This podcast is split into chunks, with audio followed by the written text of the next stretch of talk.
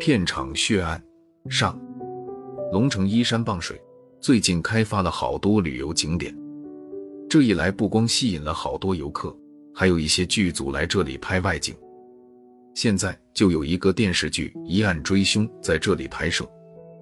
今天剧组要拍摄的是室外的一场戏，女主角是化妆成便衣的警察，拿着手枪对准她以前的男朋友，两人面对面有一场对话。然后女主角要开枪击毙对方，拍摄很顺利，两个演员表演的很到位。最后枪响了，男演员顿时倒在地上。好，导演秦川喊了一声，摄影师停了机。女演员松了一口气，但她见倒在地上的男演员像没听到导演的话，一动不动。别装了，都停机了，快起来吧。他用手一拨男演员的脸。突然啊的惊叫起来，他他真的死了！众人围过来一看，只见男演员的额头真的被枪打了一个洞，血和脑浆都流了出来。剧组发生了血案，人们乱成一团。导演叫人赶紧打电话报警，很快警察就到了。来的是是公安局刑侦队的彭宁和杜小雨两个年轻的警官，他们采集了现场的可疑证物。拍了现场照片，对有关人员进行了问话。回到局里，他们向队长盛威报告了案情。盛威是有名的神探，破过很多奇案。最近上级准备提拔他当副局长，他不能把主要精力放到破案上了，所以他放手让新来的年轻人站到一线上。盛威想先听听他们的意见。彭宁谈了自己对此案的看法。死者叫宗尧。是那个电视剧的副导演，同时在剧中演一个角色。这个角色在剧中的戏不多。今天这场戏拍完后，他扮演的角色就死了，以后就没有他的戏了。但万万没有想到的是，今天那本来是道具的假手枪，却成了真手枪，而且还装上了子弹。所以女演员一扣扳机，子弹正中宗尧的额头，他当场毙命。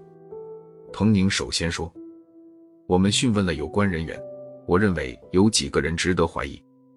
第一，就是扮演女主角的演员叫史春雪，因为是她亲手开枪打死的宗尧，她理当成为头一个怀疑对象。第二个应该怀疑的是电视剧的导演秦川，为什么这宗尧早不死晚不死，偏偏在他拍完最后一个镜头后出这样的事故？当然，这只是我自己的初步推断。我们还要调查那死者是不是有什么仇人，也不能排除有人世界拍电视剧的机会杀死宗尧。杜小雨接着说：“是呀，那凶器手枪经辨认根本不是剧组提前准备好的道具手枪，很明显是被人以真乱假调了包。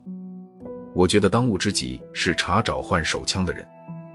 好，你们继续在剧组调查，我派人查一下手枪的来路，谁有什么新情况。”都要及时通气。队长分派了工作，彭宁又来到一案追凶剧组调查，挨个询问剧组的工作人员，了解到死者宗瑶的不少情况。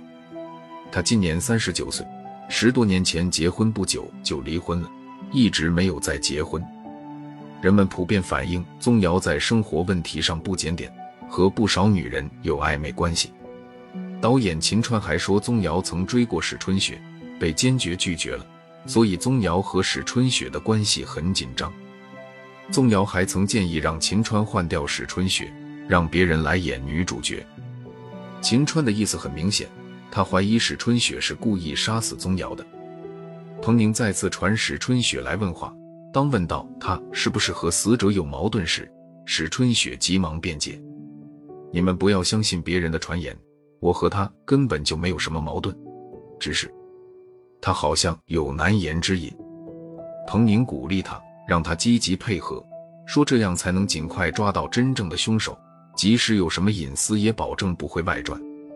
史春雪这才说，宗瑶在和他谈这个剧本时，曾要求和他发生关系，被他拒绝了。我知道这个圈子里有很多为了走红而傍导演的女演员，但我不想那样。我去找了秦川导演，谈了我对这个角色的看法。他认为我理解的很正确，特别适合扮演这个角色。所以，尽管宗尧反对，秦导演还是用了我来演。史春雪说，他和宗瑶只有这点事，但他在拍摄时并没显露出来。跟宗瑶的对手戏都合作的很好，根本不会去杀死他。我不会笨到当着那么多人的面去杀人吧？我如果知道那手枪里有子弹，我都不敢拿，更别说扣扳机了。这时，有人来告诉彭宁，在剧组的车上发现了被换走的那把道具手枪。彭宁和杜小雨赶紧过去。原来这片子中有不少用枪的场面，同样的道具枪一共有五把，根本不会伤人。现在突然从司机的座位下面发现了这把被换走的道具手枪，是司机发现并报告的。彭宁认为可以排除司机的嫌疑。他们拿到这新的证据，正要回去，有人跑来告诉他们那边打架了。两人赶紧过去，原来是史春雪见警察又讯问他，并了解到他和宗瑶的关系紧张，认为肯定是秦川对警察说的。他很生气，马上来找秦川辩理。表示不愿再演下去了。现在戏都拍一大半了，你这时候撂挑子，按合同要赔偿剧组的损失。秦川警告他：“我不演不正称你们的心吗？当初你们就想让小东北那女孩演，后来看她实在是扶不上台面，才又把我找来的。这里面的事谁不心知肚明？那小东北不就是陪你和宗瑶都睡觉了吗？”史春雪越说越生气。看似端庄文静的她，急起来简直和泼辣的村妇没什么两样。你在胡说！我要告你诽谤！秦川也急了，拍着桌子厉声吼道：“就是你杀了宗瑶，你想和他抢那个小东北，结果他跟了宗瑶，所以你怀恨在心，借我的手杀了他。你还想栽赃到我的身上，你简直不是人！”史春雪指着秦川骂道：“你在胡说八道！”秦川举起桌上的杯子，冲史春雪砸过来。彭宁冲杜小雨使个眼色，赶紧过去把秦川和史春雪拉开，一起带到了公安局。盛怒之下的史春雪又扯出个小东北，回到局里，彭宁马上问秦川：“小东北是怎么回事？”